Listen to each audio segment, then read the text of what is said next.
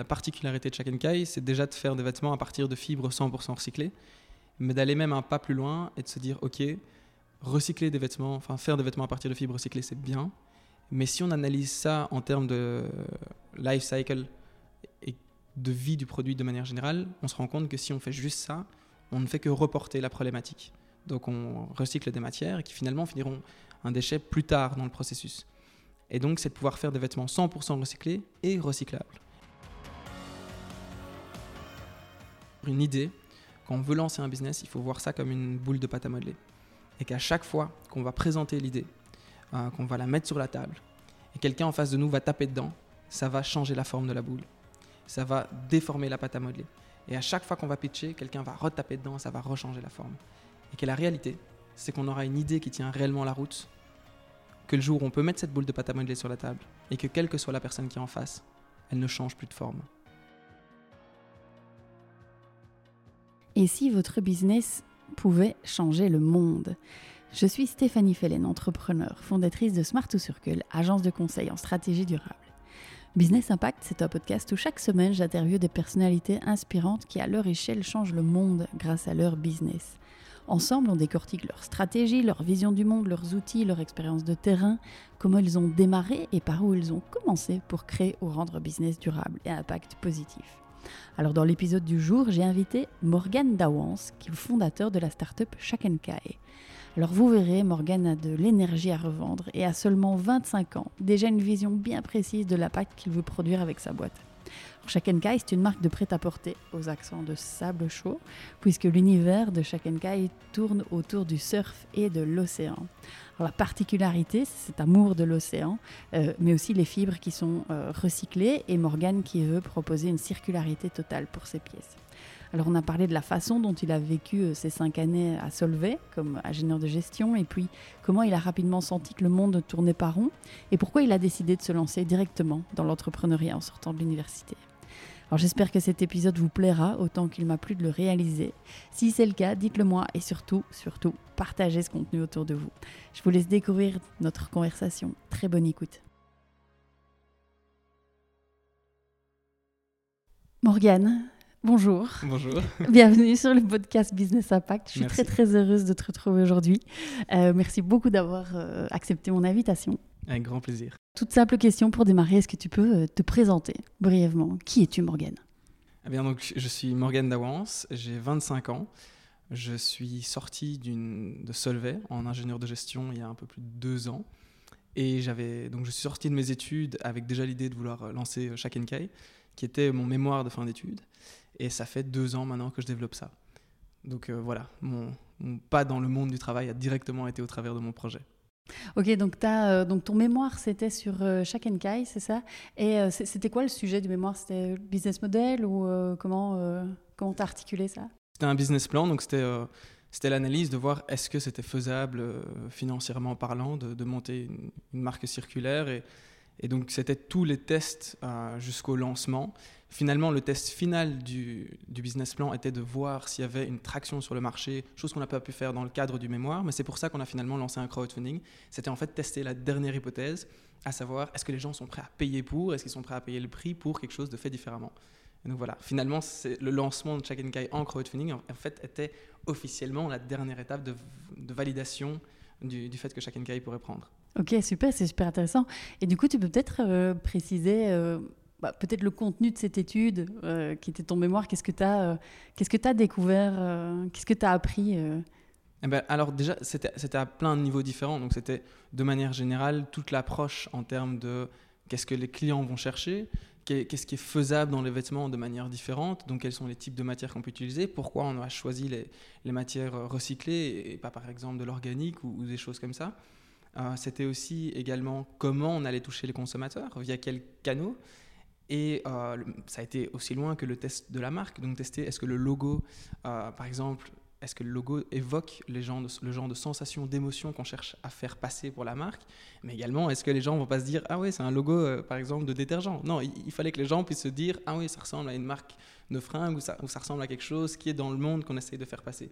Donc on a vraiment testé tous ces éléments là. Et moi, je me rappelle bien, euh, d'ailleurs, ça a été une des critiques de, mon mémoire. On m'avait critiqué le fait que je n'avais pas testé assez de vendre le produit.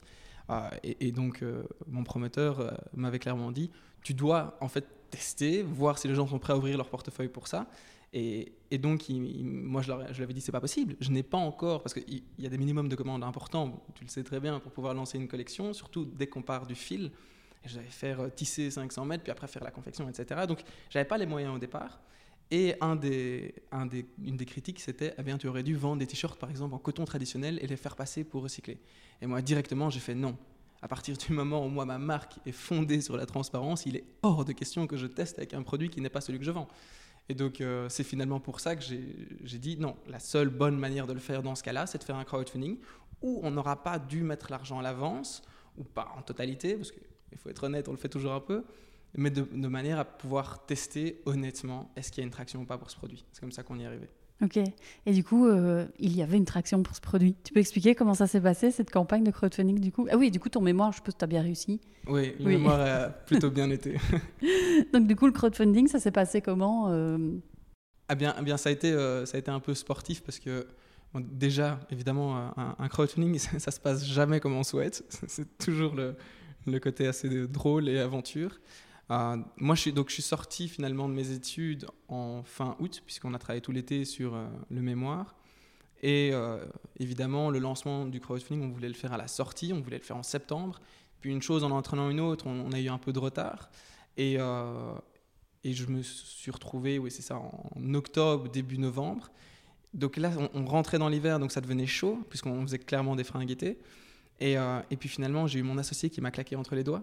Donc je me suis retrouvé seul. Donc ça a été pas mal de choses qui se sont enchaînées où j'étais en mode genre oula, oula, genre tout prend une tournure qui n'était pas du tout celle qui était attendue initialement.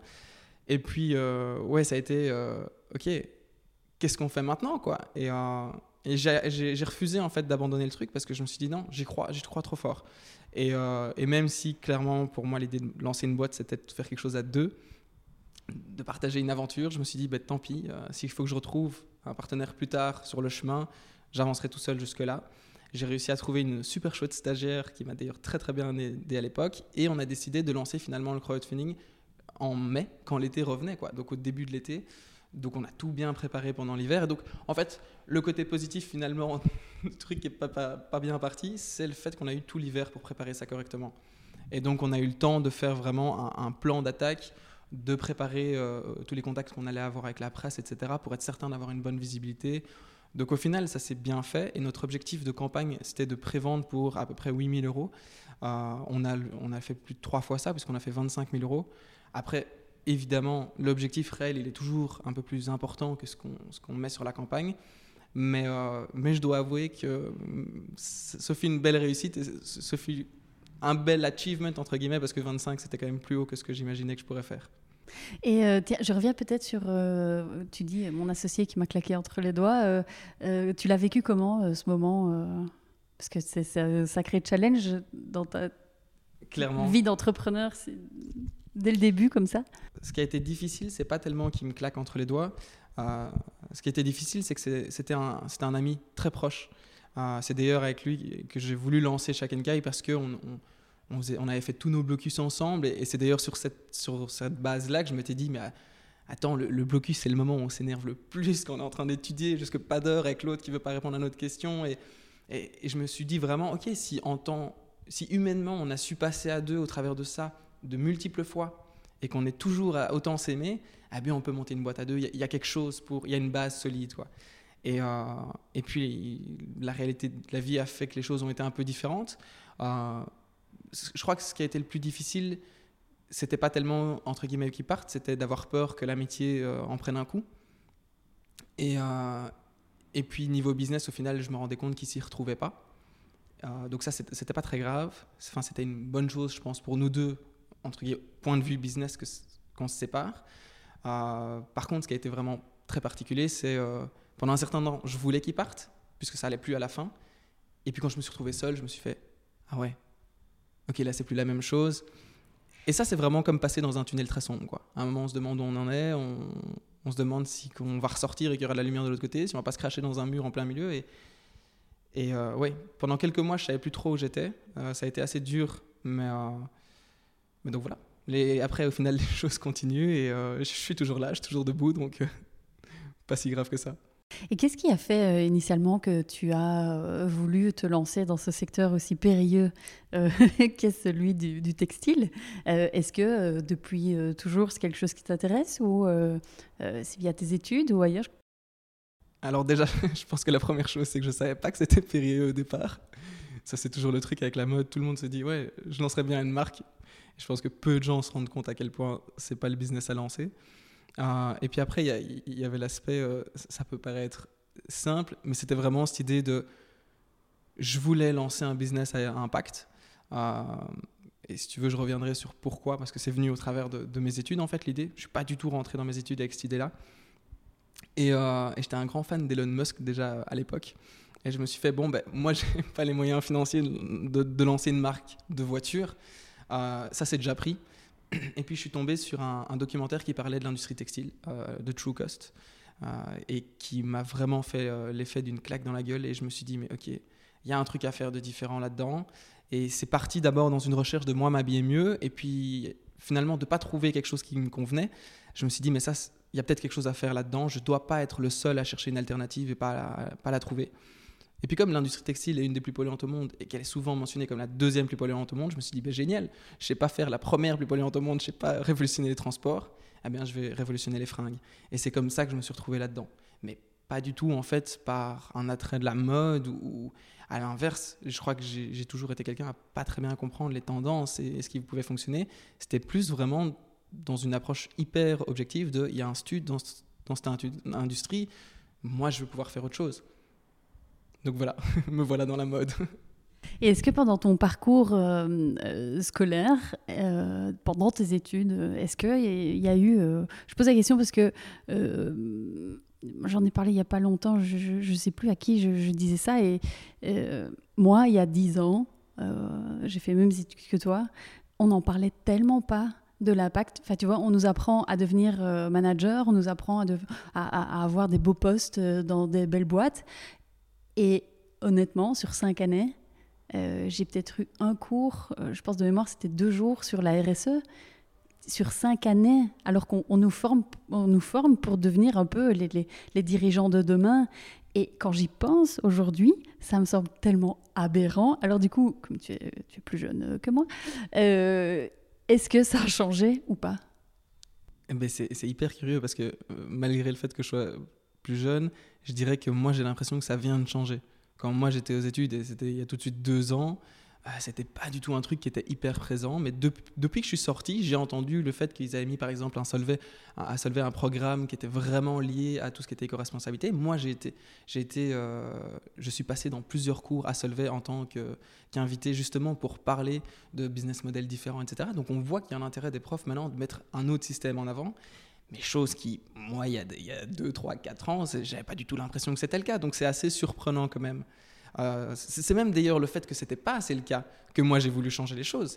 En fait, pour tout dire, je suis littéralement rentré à Solvay en me disant, je savais pas trop qu'est-ce que je voulais faire.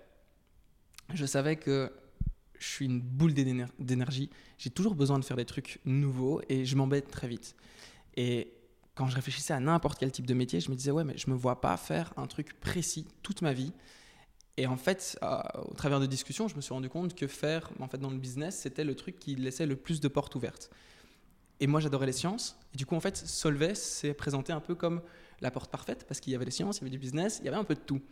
Euh, et, donc je suis rentré comme ça, et assez vite, bah, je suis rentré avec l'idée, euh, tout à fait honnêtement, de rentrer dans des grosses boîtes, soit dans de la consultance, soit dans des grosses multinationales, et d'avoir une chouette carrière où j'aurais pu voyager, où j'aurais pu autant aller rencontrer des gens d'autres cultures et, développer du business de cette manière-là, euh, que pouvoir avoir une belle carrière et, me faire de la thune.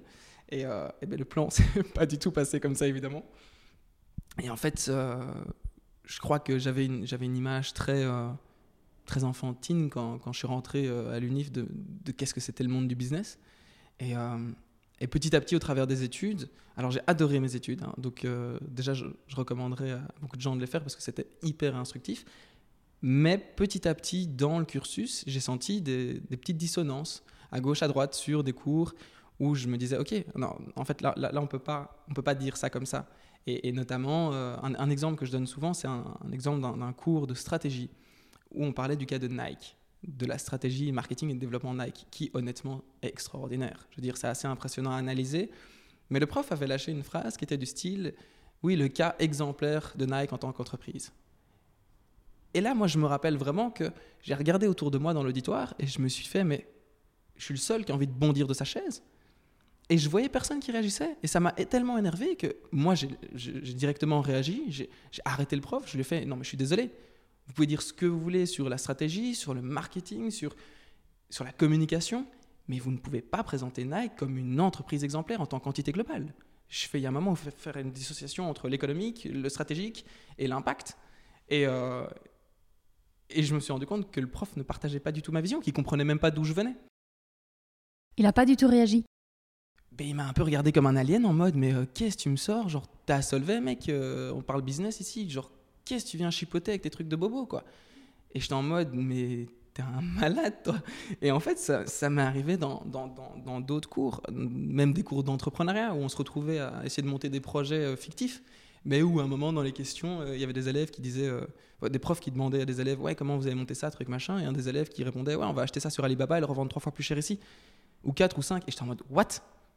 C'est pas ma vision de l'entrepreneuriat, c'est pas ma vision de la création de valeur. Je fais ces nazes, je fais n'importe quel con peut faire ça.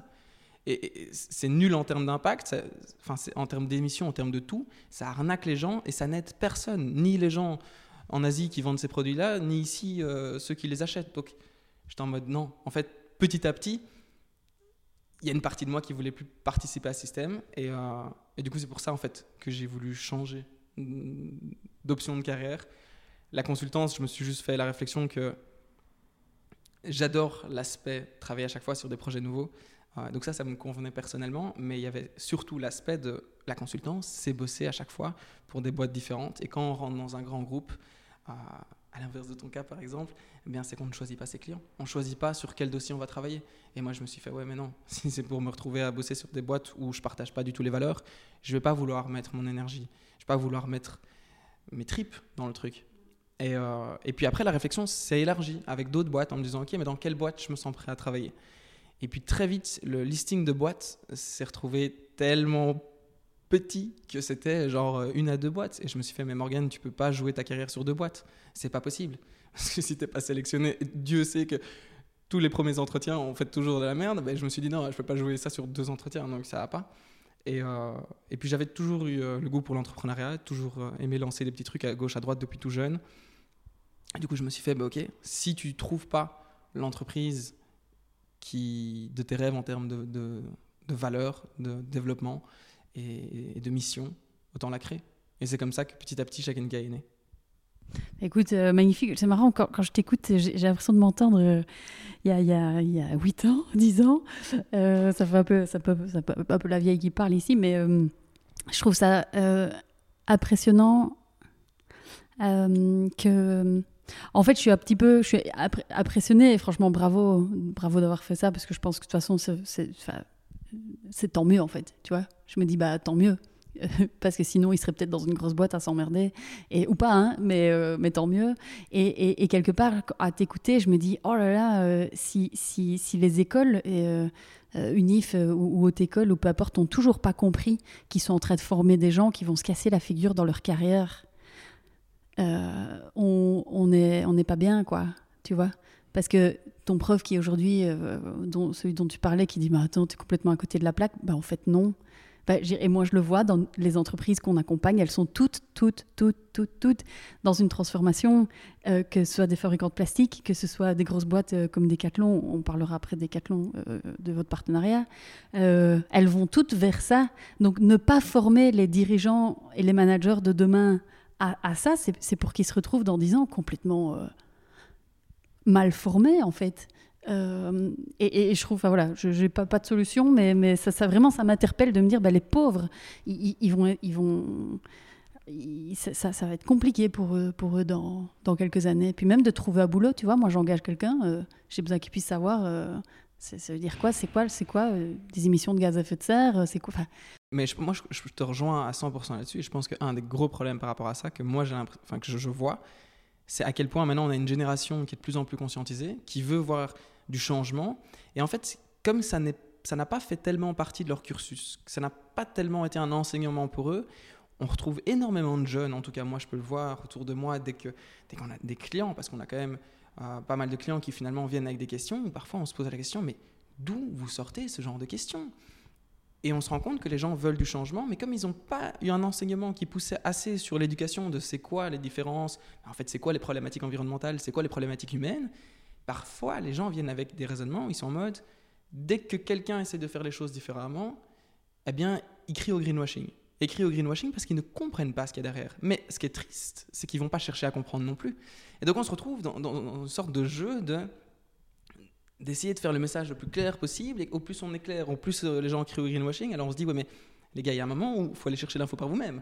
Et c'est clair que je pense qu'à ce niveau-là, et c'est pas du tout que dans le business, c'est dans, je pense, dans, ça doit aller plus jeune en fait, même à l'école, euh, ça devrait faire petit à petit partie intégrante de, de l'enseignement au moins que pour que les bases de différenciation des différentes problématiques humaines, environnementales, sociétales soient claires. Et qu'après, le point de vue, ben, ça, on le développe en grandissant. Je veux dire, on ne va pas dire à un gosse, euh, tu dois être de droite ou de, gauche, mais par contre, qu'il puisse comprendre. Quand je vois euh, le nombre d'amis à moi à qui j'ai des discussions politiques euh, et qui me disent, ouais, mais moi, je suis sorti de l'école, je savais qu'il y avait un côté droit, un côté gauche, mais qu'est-ce que ça représentait? Et, après, on se rend compte qu'à 18 ans, on peut voter. Et là, on se dit, ouais, non, il y, a un vrai problème. Il y a un vrai, vrai problème. Clairement, je, crois énormément dans la formation dès le plus jeune âge, mais ne pas oublier tous ces adultes qui n'iront plus jamais à l'école et qui sont à des postes de, décisionnaires, que ce soit des investisseurs, que ce soit des responsables achats, des dirigeants, des dirigeantes, et qui n'iront plus à l'école. Donc, qu'est-ce qu'on fait, qu'est-ce qu'on fait avec tous ces adultes qui, qui, n'ont pas les bases enfin, tu vois, c'est, un sujet. Euh, les bouscules. voilà. Euh, Morgane, je voudrais, euh, si ça te va, euh, poser quelques questions quand même sur Shakenkai, que je dis correctement, n'est-ce pas, Shakenkai Justement, alors, d'où vient ce nom Shakenkai Dis-moi tout. Alors, Shakenkai, ça veut. Enfin, en fait, c'est une construction qui vient de Shaka Sign d'un côté. Shaka Sign, qui est ce symbole, le, symbole-ci, qui est un symbole de, surfeur, qui est donc avec le, pouce et l'index, si je me trompe pas, le, petit doigt, le pouce et le petit doigt, je ne sais jamais comment on l'appelle, et donc qui, est vraiment un, signe à la base, euh, qui est fort utilisé par la communauté de surfeurs, et en fait qui est même beaucoup plus global, qui est fort utilisé par la communauté de sport extrême, tout ce qui est sport outdoor, et, euh, qui, euh, qui est un symbole d'unité, mais qui, qu'on va historiquement, remonte à Hawaï, et c'est un symbole hawaïen à la base qui représente l'esprit d'Aloha. Et l'esprit d'Aloha, littéralement, ça veut dire l'échange de souffle. Donc l'Aloha, c'est le fait de, mettre tête front contre front avec une personne et de se dire bonjour. Et quand on se dit bonjour, il y a un échange de souffle. C'est ce côté d'échange, de communion, de communauté, et surtout de respect autant de la personne que de l'environnement.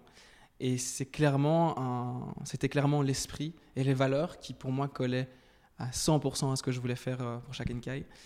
Donc ça, c'est pour la première partie, Shak, qui vient de Shaka. Et le Kai veut dire océan en hawaïen, tout simplement parce que c'était directement... Enfin, je suis un grand passionné de l'océan. Et, euh, c'était vraiment l'inspiration qu'il y avait derrière la marque. Euh, tout vient de l'océan. Euh, on voit un peu l'image surf, par exemple, sur, sur les réseaux, sur le site web, mais c'est plus large que ça. C'est pas spécialement une marque de surfwear, c'est une marque de tous les jours, mais avec une idée de cette douceur et cet apaisement finalement que l'océan, moi, m'amène personnellement, j'essaye de le refaire passer au travers de la marque. Et du coup, ça se concrétise euh, très concrètement comment pour euh, la marque euh, Shakenkai C'est quoi comme produit? C'est quoi la particularité? Après, j'ai plein de questions sur, sur, sur, le fil, etc. Mais voilà, de manière... Alors, mais en fait, Shakenkai, c'est finalement une marque qui vient au croisement entre les marques un peu d'aventure, d'outdoor ou de surfwear comme, comme du Rip Curl, du Quicksilver et des choses comme ça.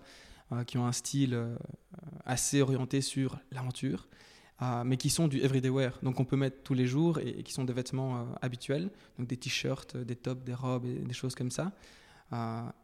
et des marques beaucoup plus engagées qui vont faire des trucs qui sont analysés en termes de matière, en termes de processus de fabrication, etc. Donc en fait, nous, on voulait vraiment bridger les deux, venir faire un pont entre ces super chouettes marques d'outdoor, mais qui ont un impact dégueulasse au niveau de leur production de produits, et des marques qui sont réellement engagées dans lesquelles on ne se retrouve pas au niveau du style. Et c'est vraiment pouvoir créer une marque qui soit avec l'image qui nous nous motivait et avec la confection qu'on trouvait qui était la bonne. Alors concrètement, si je ne me trompe, donc on parle de t-shirt. Et de robes, c'est correct. Alors, tu restes uniquement sur euh, des produits été? Oui, en fait, jusqu'à maintenant, oui. Donc là, on va sortir euh, une nouvelle collection, deux nouvelles collections, enfin deux nouvelles euh, séries de pièces qui vont sortir dans, les, mois qui arrivent. D'ailleurs, on est en train d'organiser le shooting. On essaye, on prie pour qu'il y ait du beau temps dans, les jours qui viennent. mais, après, on est déjà en développement d'une collection hiver. La réalité, c'est que tout a été décalé avec le, Covid. Donc euh, on a eu l'avantage au final par rapport à, d'autres commerces de ne pas se retrouver trop bloqué au niveau des ventes.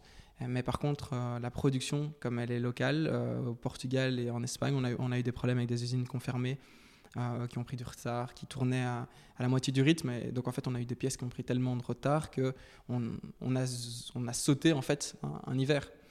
Mais donc voilà, on a, déjà les, les modèles qui sont développés, qui sont prêts à être lancés pour l'hiver prochain. Donc là, c'est bien, on, est stock, on sait ce qu'on va sortir, on sait quand on va le sortir et maintenant on peut avancer.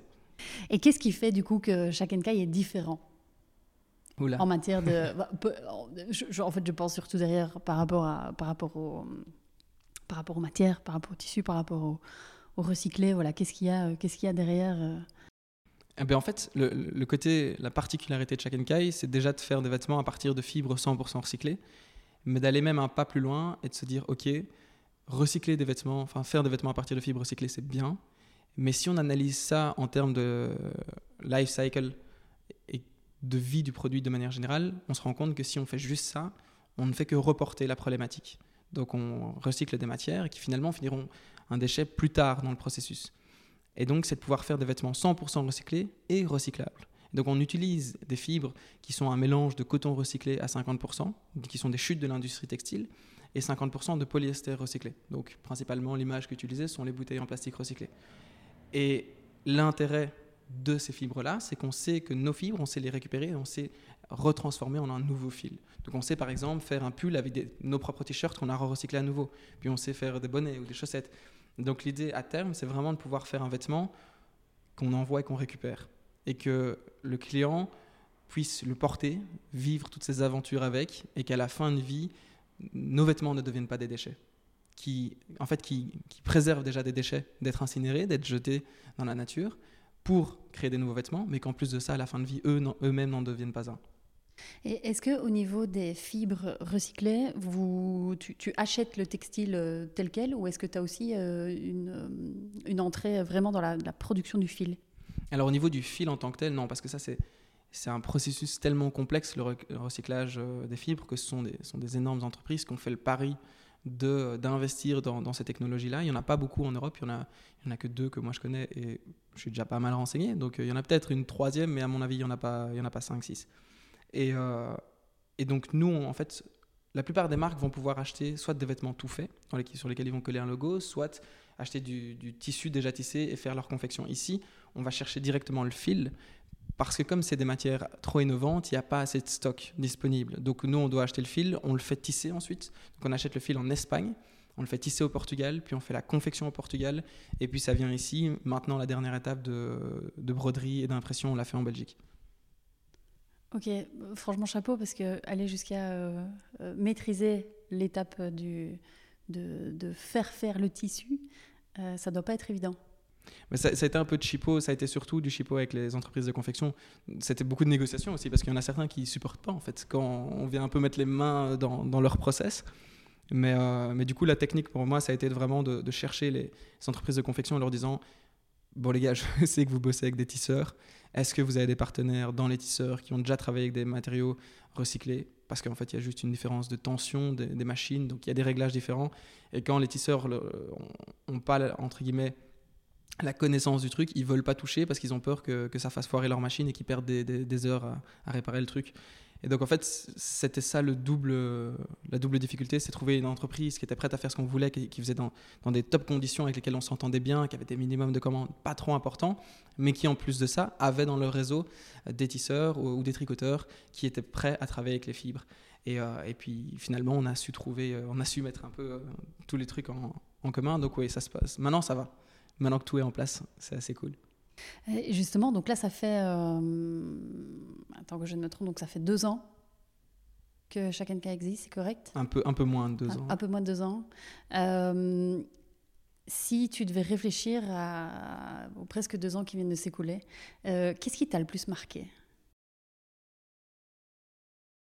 Je dirais, ce qui m'a le plus marqué, c'est euh, le côté marketing. Pourquoi?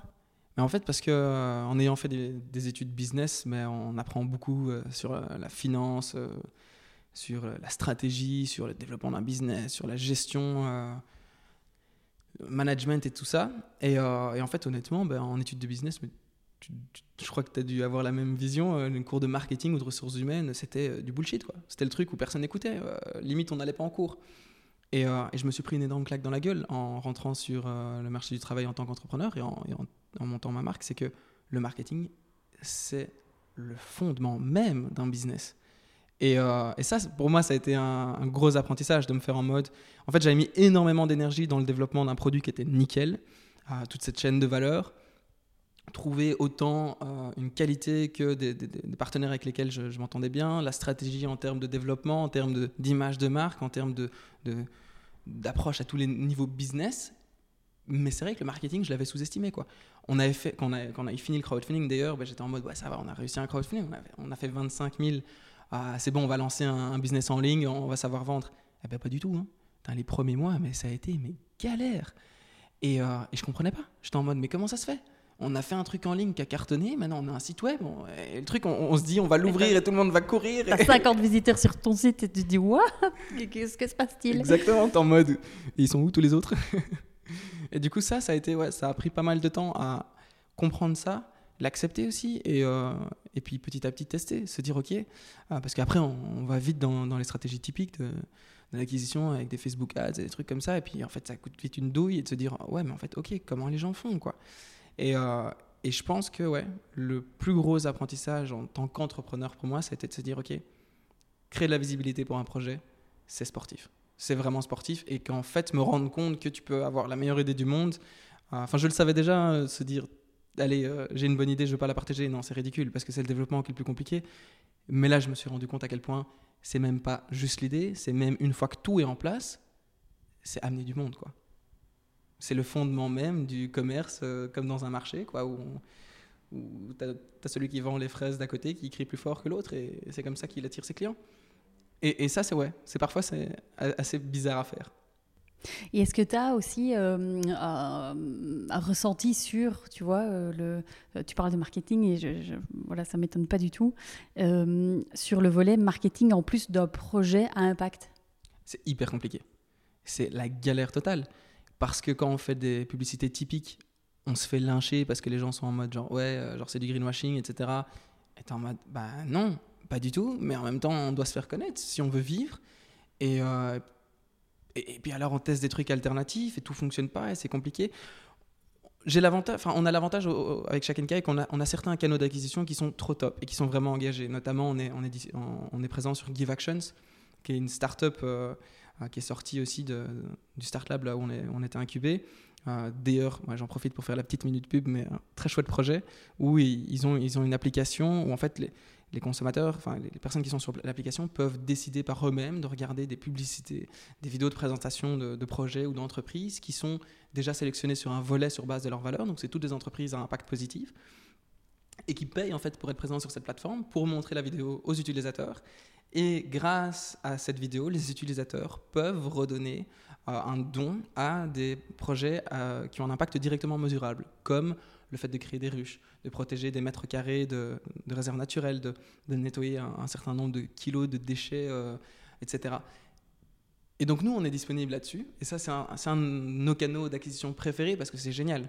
Le budget marketing qu'on met, on le met dans un projet qui est trop top. En plus, c'est des amis, donc c'est toujours plus chouette. Et puis, on sait qu'une partie de notre budget marketing va directement derrière à des associations qui se battent pour changer les choses. Et donc là, pour nous, c'est le top. Mais le gros problème, c'est que malheureusement, pour développer réellement un business, on ne peut pas que se focaliser sur ces, canaux-là parce que c'est des tout petits canaux. Et donc, on doit aller voir plus large. Et c'est vrai que, ouais, parfois, euh, les gens nous lynchent un peu en mode, ouais, mais vous faites de la pub et tout, euh, ça va contre vos idées. Et en mode, oui, mais il y a un moment où c'est un fondement du, du, marketing, du business. Si tu n'as pas de pub, si tu n'as pas d'acquisition, tu n'as pas de business, tu n'as pas de business, tu n'as pas de changement. Donc, Et t'as pas de revenus, tu peux pas engager des gens, tu peux pas, euh, tu peux, enfin, bref, ça, non, ça ne fonctionne pas. Et du coup, euh, c'est quoi là le plan pour euh, pour vous faire connaître? Plus ah ben, là du, actuellement du, monde entier. là, on a un peu retravaillé notre notre stratégie d'acquisition justement en réfléchissant beaucoup à cette question, de se dire ok, comment on peut faire changer les choses? Au niveau de, la manière dont on fait passer notre message et comment on peut aussi essayer de ne pas trop être dépendant de la publicité traditionnelle. Et alors, je pense qu'actuellement, en tout cas, pour croître, on ne pourra pas l'être, pas du tout. En tout cas, si quelqu'un qui nous écoute a une super stratégie, moi je suis preneur. Mais euh, jusqu'à maintenant, l'idée vraiment, c'est de développer une stratégie de contenu. Et euh, ça, c'est un truc pendant trop longtemps où moi, je ne me suis pas focalisé là-dessus parce que euh, bah, tout le monde me disait Ouais, non, il faut que tu développes ton business, il faut que tu vendes, tu vendes, tu vendes. Et j'étais en mode eh, J'ai envie de faire autre chose, mais non. Il y a un moment où ça reste le développement passe par là. Et donc j'ai mis trop de côté l'idée de pouvoir faire un blog, de pouvoir faire des vidéos, des choses comme ça. Jusqu'au moment où je me suis rendu compte qu'il y avait vraiment en fait une place à prendre euh, et qui n'était pas dans le bed blog où, finalement on va écrire un texte pour Google pour que Google se dise ouais il y a assez de mots clés que pour qu'on te référence, mais qu'on fasse réellement du contenu qui soit intéressant et qui puisse potentiellement devenir viral. Ça demande plus de travail, euh, ça demande beaucoup plus d'analyse et de recherche.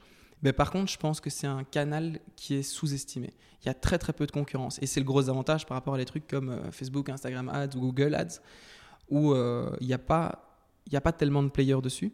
Et ça permet aussi de venir répondre à une des problématiques principales dans notre funnel d'acquisition, c'est qu'on se rend compte qu'il y a pas mal de clients qui ne comprennent pas l'ensemble de ce qu'on fait. Donc, soit notre, démarche, soit nos valeurs, soit notre vision. donc, ça permet en fait de pouvoir vraiment nous exprimer, parce que c'est quelque chose qu'on a envie de faire depuis le début, euh, et pouvoir en fait avoir réellement une transparence sur notre façon de fonctionner, nos valeurs, notre vision sur le long terme de chaque NKI, mais notre mission aussi en tant que marque, et de le faire avec une approche euh, sympa en termes de contenu, et de pouvoir pousser ça à notre communauté et de se dire ok bah, si les gens aiment vraiment bien ce qu'on fait ce sera repartagé des choses comme ça. Donc là on, est en train de construire ça actuellement et ça j'en suis assez fier et content parce que ça fait du bien de pouvoir faire de, la communication comme ça. Après évidemment le temps que ça ça devienne organiquement intéressant euh, je crois qu'il faut minimum une fenêtre de six mois. Et donc euh, d'ici là on travaille par exemple avec, euh, avec des influenceurs avec quelques pubs Facebook ou Google Ads de temps en temps et toujours en fait à essayer de reprendre le meilleur du contenu, prendre en fait le contenu qui accroche le plus. Et par exemple, notre stratégie au travers des influenceurs, c'est quand on les contacte, on leur dit toujours voilà, notre vision à nous, c'est de conscientiser les gens d'abord. C'est de faire comprendre qu'il y a une meilleure manière de consommer les vêtements, qu'il y a des problématiques que les gens ne sont pas au courant, dont les gens ne sont pas au courant avec le vêtement traditionnel, et c'est de pousser cette information-là en premier. Et ensuite de présenter chaque NKI comme une solution. Mais on ne veut pas faire des trucs où on a juste des influenceurs qui font en mode ah, ma dernière robe, chaque NK, voici euh, les moins 25% avec mon code, je suis cool. Non, ça nous intéresse pas parce que le but c'est d'aller utiliser le même canal que des marques traditionnelles, mais de pousser un message un peu plus fort. Et c'est toujours un pari parce qu'il y a déjà des influenceurs qui ne sont pas d'accord, c'est déjà difficile de trouver des profils qui nous intéressent réellement, et puis on n'a pas toujours l'impact souhaité. Mais voilà, c'est le pari et c'est comme ça qu'on essaye de se développer euh, au max. Et aujourd'hui, au niveau du développement, donc, tu vends uniquement en ligne? Non, je vends, je vends via trois canaux d'acquisition euh, principaux. Donc, il y a le B2B, donc les revendeurs. Euh, on, a, on a quelques magasins, par exemple à Bruxelles, on a Human, euh, un super chouette partenaire. D'ailleurs, voilà, big up. Et, pub. Puis sinon, on, on, a quelques autres magasins. On est rentré chez Caméléon, par exemple, il y, y, a quelques semaines dans leur Belgian Corner. Ah, donc là, on a une présence physique aussi. On a, quelques autres magasins au travers de la Belgique et euh, dans, le nord de la France. Euh, puis euh, on, a, les, market, les marketplaces, donc tout ce qui est revendeur en ligne. Là, on a des, marketplaces de revente en ligne de produits éco-responsables de manière générale, donc des trucs global, globalisés, pardon, et des pure players en fashion, donc fashion éco-responsable, genre We Dress Fair et, des choses comme ça. Ah, et puis notamment euh, Decathlon, on vient, on ça fait pas longtemps qu'on est sur la plateforme aussi. Et puis on a notre site web. Mais notre site web est clairement notre canal d'acquisition principal, tout simplement parce que déjà c'est là où on peut gérer l'expérience client depuis le premier touchpoint jusqu'à la livraison. Et puis aussi parce que euh, c'est là où on peut vraiment pitcher notre histoire. Quand on est dans un magasin ou quand on est sur une autre plateforme, eh bien, on n'est pas certain de pouvoir amener l'information de qui est chaque NK et qu'est-ce qu'on fait et comment on fait les choses différemment, aussi bien que quand c'est fait par nous-mêmes. Donc le site web, pour moi, et je pense que le Covid le confirme de dingue, c'est pour moi la meilleure manière de se développer aujourd'hui. Et euh, petite question par rapport à votre collaboration avec Decathlon. Euh, euh, je t'avoue que j'avais vu, c'était à ce moment-là que j'avais vu un article dans la presse, dans le livre, sur votre collaboration, où je me suis dit ah trop bien, ah c'est fou ça. Voilà, je connaissais le projet chez Decathlon de, de, marketplace. Je me suis dit tiens c'est tiens c'est étonnant. tiens c'est étonnant, mais et tant mieux en fait parce que je me suis dit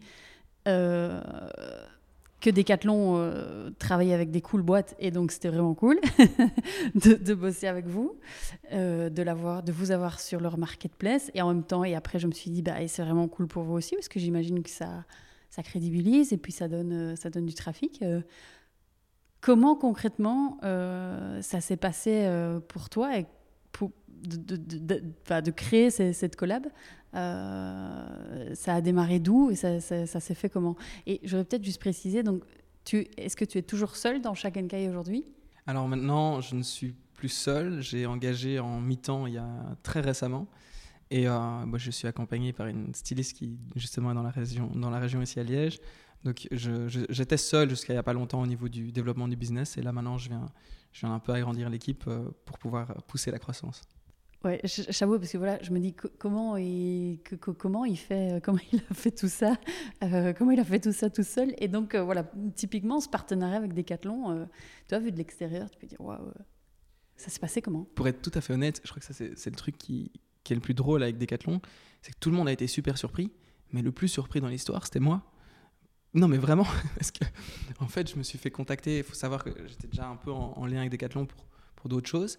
Euh, et, je me suis fait contacter par, euh, un des gars qui, qui gérait euh, la marketplace et qui me contacte et voilà, qui m'explique le truc en disant voilà, on, veut s'ouvrir et se développer un peu le Amazon, mais plus engagé et sur des produits de sport. Et déjà, moi j'étais en mode ouais, mais sorry bonhomme, mais je fais pas des produits de sport. Et donc, et puis il me fait non, je sais, mais écoute, dans tous les cas, c'est pas moi qui sors l'idée de entre guillemets de, de nulle part. c'est un ex-patron de, de Decathlon euh, qui m'a dit contacte Check Kai, je les veux sur la plateforme quoi. Et donc là, moi j'étais encore plus surpris. J'étais en mode ok, mais d'où sort toute cette histoire? Et donc euh, je me suis finalement on a avancé dans, dans, les calls et dans les trucs et, les choses sont mises en place et je me suis fait ben, pourquoi pas en fait? Pourquoi pas tester? Euh, il y a eu juste un moment où moi j'ai pas mal hésité parce que dès que j'en parlais autour de moi, les gens disaient mais Decathlon, mec, c'est quoi Enfin, ça colle pas avec l'image de ta boîte, genre ils font pas les choses. Et puis en me renseignant sur Decathlon, je me suis rendu compte que si il y avait toute une démarche, mais d'ailleurs, j'ai vu tout ce que tu faisais avec eux. Et donc, euh, d'ailleurs, ça, ça a été un des points qui a fait jouer en leur faveur. Donc, voilà, comme ça, tu sais tout. si vous écoutez. et, euh, et puis, ouais, c'était le, le fait qu'ils commençaient à jouer avec le, le seconde main, récupérer euh, le matériel sportif pour le revendre en, seconde main. Bon, ils l'ont fait d'une manière business qui était maligne. À un moment, ils avaient juste plus de stock en vélo. Ils se sont dit, on va reprendre du seconde main. Mais grand bien leur face. C'était génial comme transition. Il fallait oser. Et puis, ils commencent à faire ça de manière plus large. Euh, et puis après, cette approche de marketplace et se dire, tiens, on va mettre des, marques engagées euh, pour leur donner de la visibilité et pour aussi, bah, il faut le dire, améliorer l'image de Decathlon. Mais je trouve ça un bon partenariat. Je trouve ça malin parce qu'ils ont une visibilité de taré et s'ils ont le pouvoir de pousser les choses dans le bon sens, on serait bête de pas essayer d'aller dans la même direction. Euh, du coup, voilà, ça c'était pour la réponse de à quel moment je voyais le, lien entre Shaken et Decathlon, c'était surtout cette approche de. Il y a un moment, je vois qu'ils essaient de changer les choses, et puis il faut être honnête. Quand on a une boîte de cette taille, avec un processus de vendre des produits pas chers, pour rendre le sport accessible, on ne sait pas avoir tous les combats en même temps. On ne sait pas faire des vêtements ou des accessoires qui sont parfaitement écologiques. Ils peuvent essayer. Et tant mieux qu'ils essayent, mais il ne faut pas non plus à un moment simplifier les choses à se dire ah non, ils ne sont pas éco-responsables voilà, ils se battent sur des problématiques à d'autres niveaux. Et si on peut faire partie du combat à plus grande échelle, tant mieux. Moi, je dis, je, crois beaucoup dans le partenariat euh, multinational et start-up. L'un a besoin de l'autre. La start-up est hyper agile, euh, mais elle a besoin de visibilité. Et comme tu n'as pas des millions pour aller faire de la pub sur Google, tu n'as pas le choix, en fait. Et, tout le monde a y gagné, en fait. Euh, vraiment, et surtout pas faire des raccourcis à deux balles, de se dire ah mais non, que ce soit Decathlon ou d'autres, c'est pas parce que tu es une multinationale que tu es le diable. Forcément, tu as peut-être fait, peut fait les choses pas très, pas très correctement les 30 dernières années, mais ils sont quand même tous dans une démarche pour faire les choses mieux. Donc...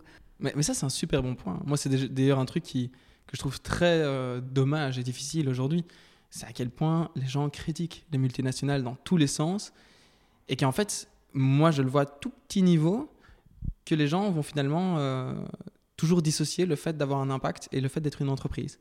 Et, en fait, c'est extraordinaire parce que quand tu pousses la réflexion, tu te fais, mais il n'y a que les entreprises qui peuvent avoir un réel impact. Une personne toute seule, c'est une goutte d'eau dans un océan. Une entreprise qui se développe, c'est une communauté, c'est une culture, c'est Enfin, c'est une vision. Voilà, c'est un mouvement. Ça, ça, peut devenir un mouvement. Et, je trouve ça fou, comme tous les gens vont toujours critiquer les grands groupes en disant ouais, mais c'est la faute des grands groupes, c'est la faute des grands groupes, et se dire mais en fait non, un groupe il est grand pourquoi? Parce que tout le monde achète. Et donc se dire un, ben, c'est la faute de, n'importe quel grand groupe parce qu'il a trop d'impact, c'est un moment se dire ben non, c'est peut-être la faute de tous les clients qui votent avec à chaque fois leurs achats au jour le jour que ces grands groupes existent et persistent. Et de simplifier la chose en se disant les grands groupes c'est mauvais, c'est quelque chose qui, ouais, à terme, c'est énervant. Je, comprends. Euh, Morgane, où est-ce que tu euh, peux encore t'améliorer aujourd'hui avec Chaque Guy Je peux m'améliorer dans tellement de choses. Euh, je dirais. c'est compliqué comme question. Je, dirais la première chose, c'est la gestion du temps. le fait de, de, développer ça un maximum seul, c'est. Le plus difficile, c'est de pouvoir faire tout, de tout essayer de faire bien. En fait, on se rend compte que c'est juste pas possible. Et du coup, ça devient une dose de stress de courir dans tous les sens pour essayer de faire les choses bien. Et parfois, il y en a pas mal qui finissent par être pas du tout comme on voulait. Donc, la gestion du temps, ça, c'est euh, essentiel. Euh, mais d'autre part, je dirais, chose que je suis déjà en train de faire pas mal, c'est apprendre à m'entourer. J'ai été très fort. Euh, j'ai un caractère très conquérant de base, en mode genre j'y vais tout seul et je fonce la tête dans le mur et je m'en fous et j'ai fortement appris, enfin j'ai fait solver comme ça quoi. J'ai fait solver en mode genre non, je, je, veux pas rater parce que je veux pas que qui que ce soit puisse me dire t'as raté. Et, je l'ai fait en me disant je veux que je ne doive rien à personne. Et j'ai commencé à me développer en tant qu'entrepreneur comme ça et, vite je me suis rendu compte que c'était ridicule. En tant qu'entrepreneur, personne ne peut dire je l'ai fait tout seul de A à Z. C'est pas possible. Et, euh, et j'ai mis du temps à comprendre ça, beaucoup de temps. Et, maintenant, je pense que je suis fier de pouvoir euh, embrace, entre guillemets, le, fait d'avoir des gens autour de moi qui m'aident. déjà, juste par, exemple, d'avoir juste ma mère qui est à fond derrière et qui me soutient, c'est énorme. Et en fait, je me rends compte que juste ça, juste ça, si je ne l'avais pas, ça changerait tout. Mais aussi d'avoir des, experts dans l'industrie, des, euh, rencontres, ben, comme la rencontre avec toi aujourd'hui. C'est tout un, microcosme autour qui fait un bien fou et qui motive et qui permet aussi d'avancer en se sentant moins euh, genre seul dans le noir. Où est-ce que tu te vois dans 10 ans? Sur un voilier. je me vois sur un voilier au milieu de l'océan. Ça, c'est un... Je crois que ça, c'est mon grand rêve, c'est de pouvoir, euh, à un moment, travailler euh, genre 9 mois sur l'année à fond et partir 3 mois off sur un voilier et juste être au milieu de l'océan. Ça vient d'où cet, cet amour de l'océan? Eh bien, c'est une très bonne question. Je ne sais pas. Je, tu vois, on est en Belgique. on, serait, on serait à Hawaï, je, dis pas, tu vois, ou, je sais pas moi, sur les côtes du Portugal, euh, genre. Mais écoute, aussi gaga que ça puisse paraître, euh, déjà Morgan, ça veut dire enfant de l'océan. Je sais pas du tout s'il y a un lien, je crois pas spécialement dans le genre de truc, euh, dans, dans, ce sens-là où il y aurait un lien, mais il y a déjà ça, qui est assez surprenant. Et puis, dès tout petit, j'ai été passionné par ça à un niveau de malade mental. Pour te donner un exemple, bon, déjà mon doudou était un dauphin, mais au-delà du doudou, dès que j'ai appris à lire, les premiers bouquins que j'ai lus dans ma vie, c'était pas des BD, c'était pas des livres d'enfants, c'était des bouquins scientifiques sur les dauphins. J'en ai eu une chier, mais j'ai eu une trentaine de bouquins sur les dauphins. Je crois que j'avais 15 ans, je m'y connaissais mieux que certains certaines personnes qui étudiaient le sujet parce que j'avais lu, mais comme un malade sur le sujet. J'étais passionné, quoi. Et d'ailleurs, j'ai très fort hésité à faire biologiste marin. Euh, mais donc voilà, ça c'est un truc qui a toujours été là chez moi. Et je pense aussi qu'en termes de purement de sensation, d'émotion, c'est le seul endroit où quand je vais surfer, quand je vais plonger, quand je vais nager, euh, c'est le seul endroit où je me sens apaisé, réellement et où j'ai en fait cette pression qui redescend et où en fait je crois que l'océan me fait me sentir à ma place. C'est le seul endroit au monde où je me sens tout petit et où je me sens mais juste littéralement comme une goutte d'eau dans l'océan et ça me remet à ma place et ça me fait du bien. Ça me fait me sentir euh, ouais, minuscule. Et je crois que ça fait beaucoup de bien. Est-ce qu'un jour tu devras euh, déménager pour vivre au bord de l'eau? Oh oui, clairement. Malheureusement, Bruxelles-Plage n'est pas super développé. Mais euh, non, j'aimerais vraiment bien. Euh, après, j'adore Bruxelles. Donc ça, c'est le côté compliqué, c'est de se dire, ah, j'aime bien la ville, mais, mais à terme, j'aimerais bien pouvoir, ouais, au moins vivre une partie de l'année près de l'océan et, et peut-être le reste de l'année à Bruxelles. Est-ce qu'il y a là maintenant un projet que tu, au sein de Shakenkai ou un autre, euh, qui te rend dingue et que tu as vraiment envie de développer?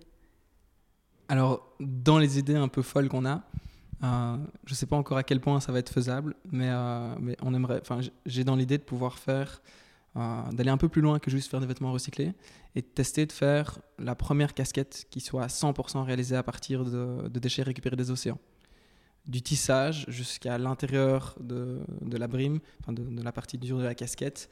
Euh, genre vraiment tous les, éléments qui soient euh, à partir de, plastiques différents récupérés, que ce soit du nylon pour le tissage qui viennent de, filets de pêche récupérés ou euh, de plastique récupéré à partir des nettoyages de plage dans, dans, dans la partie dure de la casquette, ou même la tâche à l'arrière. Mais bon, c'est un truc qui est un projet qui est un projet d'ampleur parce qu'il y a vraiment pas mal de recherches à faire et de, pièces finalement à mouler.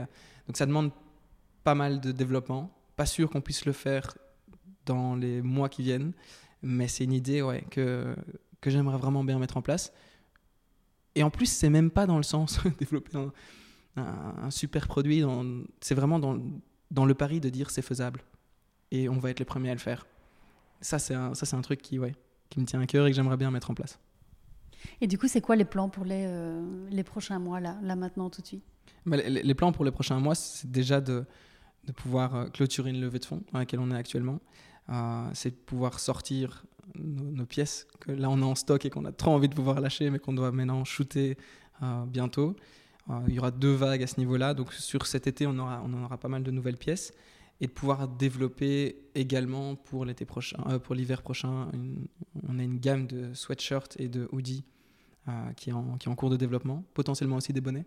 Donc on a pas mal de, de choses qui sont en cours pour les pièces. Et après, le, le but, c'est aussi de pouvoir vraiment développer l'équipe euh, et d'engager et, et, de pouvoir se focaliser en fait sur à chaque fois des, des points précis. Quoi. Aller à fond dans notre stratégie de contenu pouvoir réellement prendre du temps, faire de la recherche intéressante et pouvoir en fait amener du contenu aux gens en le prémâchant. Se dire, ok, ben, en fait, nous, on a les, on a les mains dans, dans le cambouis, entre guillemets, de l'industrie textile, on voit tout ce qui ne va pas derrière le rideau, et c'est amener ça sur la place publique, mais pas d'une manière accusatrice, mais d'une manière informatrice. De dire en mode, voilà les gars, ce qui se passe réellement. Voilà pourquoi, euh, quand vous pensez qu'un t-shirt qui coûte 10 balles, c'est intéressant, ben, ça ne l'est pas. Et, montrer toute cette approche-là de manière transparente, de manière ludique aussi. Le but, c'est de le faire avec une approche qui soit fun, quoi. Que les gens se disent pas en mode, ouais, je suis en train de lire un tableau de chiffres, oh, c'est un Excel ce truc. Non, le but, c'est de faire un storytelling, quoi. Et, de faire des trucs qui sont fun, où les gens s'amusent, se disent, j'ai lu un chouette truc, et en même temps, j'ai appris. Euh, ça, c'est quelque chose sur lequel on voudrait vraiment pouvoir se développer. Et le, top du top, c'est euh, si ça prend en termes de blog, ben, potentiellement de le développer euh, sous forme de, de, chaîne YouTube ou d'autres types de contenus et d'aller vraiment euh, exploiter cette approche de transparence sur l'industrie textile. Si tu avais une baguette magique, tu ferais quoi? Si j'avais une baguette magique, je pense que je nous donnerais une visibilité beaucoup plus importante. que je sais pas, dans dans, sur la télé, dans, dans, des gros médias ou, ou des trucs comme ça. Euh, parce qu'au final, je pense que c'est ça le, nerf de la guerre. C'est pas, euh, pas lever le plus de fonds, c'est pas avoir le plus de produits, c'est pas avoir la plus grosse équipe. C'est juste à partir du moment où on peut avoir la visibilité et qu'on sait qu'on a un truc qui plaît, quand les gens le découvrent, on sait le développer derrière. Et ça, c'est un peu euh, le truc qui est le plus qui donne le plus envie de bouger les choses et de secouer le, cocotier entre guillemets, c'est de se rendre compte que ouais, on a, un truc qui plaît, on a, des, clients qui sont hyper satisfaits de nos produits, euh, on a déjà des clients qui reviennent alors que on a honnêtement quatre modèles différents actuellement. C'est hyper, euh, hyper réduit. Et donc, je suis toujours surpris de les voir revenir. Je me dis, mais enfin, ça, c'est quand même des clients extraordinaires. Quoi. On a une communauté autour de chaque NK qui me surprend tous les jours. Et je me dis juste, ouais, mais si on pouvait réussir à rendre visible chaque NK à plus de gens, le nombre de fois où j'en parle, les gens me disent, ah ouais, mais j'ai jamais entendu parler. Et de se dire, voilà, si ça pouvait euh, voilà, avoir une visibilité, je sais pas, au niveau européen, au mondial, euh, et que ça pouvait nous permettre de développer tel qu'on voudrait le faire, ça, ce serait génial. Quoi. Morgane, deux dernières petites questions avant de clôturer notre échange que je pose toujours euh, aux invités du podcast. Si tu avais euh, un conseil à donner aux auditeurs aux auditrices, euh, soit qui ont, comme toi, tu vois, envie de lancer quelque chose, ou, des gens qui sont salariés, qui n'ont pas spécialement envie d'être entrepreneurs, mais qui ont envie de faire bouger les choses dans leur boîte, ce serait quoi? Ben, Je pense que je vais revenir sur un des trucs qu'on a abordé, qui est la question de l'idée. Et euh, moi, j'ai énormément entendu autour de moi, euh, que ce soit via des amis, via des conférences ou quoi que ce soit, à chaque fois des gens qui me parlaient, qui disaient voilà, je suis entrepreneur, enfin en tout cas j'ai une idée, euh, je veux me lancer, et, mais qui me disaient mais je veux pas parler, je veux pas te donner mon idée parce que voilà, j'ai pas envie qu'on me la pique.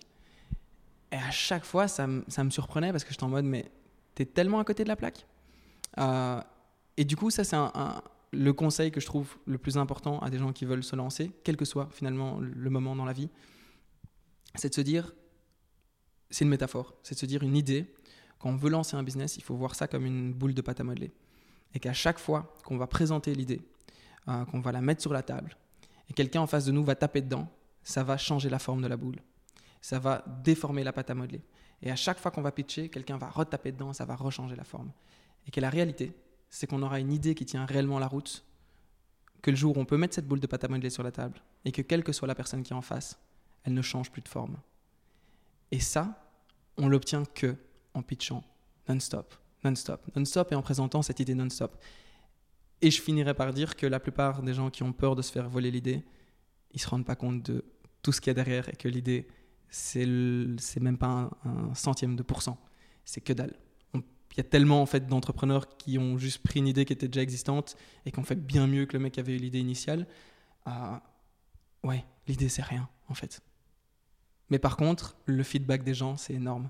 Avoir du feedback avant de lancer, ça peut, ça peut coûter très cher en marketing de se rendre compte trop tard qu'on n'était pas dans le bon canal. Et donc au plus c'est possible de présenter autour de vous, au plus il faut le faire, je pense. Même en interne, hein, j'ai envie de dire quelqu'un qui n'aurait même pas de projet, tu vois, une idée euh, dans ton entreprise, dans ton département, dans ton secteur, pourquoi pas C'est clair. Euh, si tu avais euh, un, livre à conseiller, ou plusieurs livres qui t'ont marqué récemment, que tu as envie de partager, peut-être sur les dauphins, pourquoi pas? Ah ben, avais un sur le dauphin. J'en ai un, mais c'est pas sur les dauphins, c'est sur l'océan. je dirais que c'est un, bouquin qui, moi, m'a très fort touché dans le sens où bah, c'est carrément à la suite de ce bouquin que je suis devenu végétarien. Donc euh, après, ouais, c'est pas du tout dans le but de, que tout le monde devienne végétarien, hein. mais euh, c'est euh, Entretien avec un pirate. C'est un livre sur Paul Watson, le créateur de Sea Shepherd, qui a été écrit par la directrice Sea Shepherd France. Et c'est une discussion. C'est un entretien, mais qui dure un livre en fait. c'est une, interview qui retrace en fait pas mal de leurs discussions à deux et qui est assez extraordinaire parce que euh, pour ceux qui ne connaissent pas Paul Watson, euh, il fait partie des fondateurs de Greenpeace. Euh, il s'est fait kicked out de Greenpeace parce que il était, en fait, il voulait agir tout simplement et qu'il faut être honnête, Greenpeace n'agissent pas. Ils sont très très bons dans les pétitions, dans la prise de photos et de reportages, mais voilà, ils vont voir des petits phoques se faire casser la tronche devant eux, ils vont faire des photos. C'était pas le délire de, ce mec-là entre guillemets qui lui a finalement créé Sea Shepherd. Et si les gens ne connaissent pas, je, les invite à aller checker ça parce que c'est vraiment une ONG qui est extraordinaire et qui vaut d'être connue. Et qui lui a, donc euh, développé cette ONG from scratch, qui maintenant est un, mouvement euh, qui, le dépasse. Et d'ailleurs, il, est plus réellement en commande aujourd'hui parce qu'il est recherché un peu dans tous les pays du monde. Mais un, il a créé un mouvement extraordinaire sur euh, la défense des océans. et, ce bouquin est hyper bien renseigné. C'est vraiment une histoire énormément d'aventures. Enfin, c'est un mélange entre un James Bond, entre des, faits scientifiques, de l'analyse de problématiques sociétales et de l'aventure. C'est extraordinaire parce que ça mélange vraiment. En fait, on ne sait pas le lâcher quoi. c'est c'est trop chouette. du coup, voilà, ça c'est clairement un des livres que, que je conseille. Mais écoute, tu, tu, tu, le présentes, ça me donne très très envie. je t'avoue que j'ai envie d'aller filer l'acheter là tout de suite. Dans, dans, le genre aussi, un, un, qui moi m'a fait, m'a fait du bien, c'était le Let My People Go Surfing de, de, Yvan Chouinard, fondateur de Patagonia. Moi, je suis clairement dans le même, dans le même secteur, donc je crois que beaucoup d'acteurs de la mode et co-responsables ont lu ce livre, mais c'est un très très bon livre. Et, euh, et en fait, je crois que ça fait du bien aussi de voir que des gens qui ont lancé un business il y a quand même pas mal d'années euh, étaient déjà dans cette réflexion. Et je pense que ça donne confiance dans le fait qu'il y a toujours de l'espoir. Parce qu'aujourd'hui, on était les médias sont tellement avec une approche négative de ouais, tout va mal, et puis se voir que non, il y avait quelqu'un qui, il y a plus de 40 ans, était déjà en train de, en fait, de changer complètement les choses. Et il était clairement en avance sur son temps, parce qu'aujourd'hui, ça devient la norme. Euh, c'est assez intéressant à voir, et c'est surtout intéressant à voir le cheminement, parce qu'ils se sont remis en question jusqu'à abandonner plusieurs fois leur, leur, euh, leur, revenu, leur revenu stream principal. Genre à un moment, ils faisaient des, pitons pour, euh, pour l'escalade et ils se sont rendus compte que ça abîmait la roche alors que c'était des, c'était des, fans d'alpinisme, et ils, ont ils ont arrêté complètement de ça jusqu'à perdre toute leur thune pendant, pendant des mois pour créer un autre truc qui abîmait plus la roche. Et en fait, ouais, c'est ça, c'est un engagement au, point de se dire, mais on est prêt à faire couler le business si on n'arrive pas à s'adapter et à faire un truc mieux. C'est, hyper inspirant. Si on veut lancer un business euh, avec des, avec des valeurs, je pense que c'est une lecture qui est un must. Je confirme. euh, Morgane, tout tout grand merci euh, pour notre échange. Si les auditeurs et les auditrices veulent te contacter, découvrir Shakenkai, euh, où vont-ils et où vont-elles? Alors, pour découvrir Shakenkai, rien de plus simple, c'est www.shakenkai.com ou sur les réseaux, on est sur Instagram, Facebook, LinkedIn. Et si vous voulez me contacter personnellement, moi, pas de souci, via LinkedIn, Morgan Dawans. Vous pouvez toujours m'envoyer un message. Je réponds à tous mes messages. Parfois un peu lentement, mais je réponds toujours. Ok, bah écoute, je mettrai euh, tous les liens euh, dans les notes de l'épisode. Morgane, je te remercie euh, infiniment pour cet échange. J'invite chacun chacune à aller euh, visiter le site de Shakenkai et puis bah, de nous faire un retour aussi euh, euh, sur cet épisode. J'espère que j'espère sincèrement qu'il vous a plu et puis bah, n'hésitez pas ouais, à surtout faire un petit retour à Morgane pour lui donner du feedback et, et puis soutenir, soutenir Shakenkai. Merci, Merci beaucoup. Merci. Voilà pour l'épisode du jour. J'espère sincèrement qu'il vous a plu. Merci de le partager à deux personnes qui pourraient être intéressées par ce sujet et de mettre une petite note 5 étoiles avec un petit commentaire sur Apple Podcast, sur iTunes en particulier, ce qui donnera au podcast un maximum de visibilité dans les classements.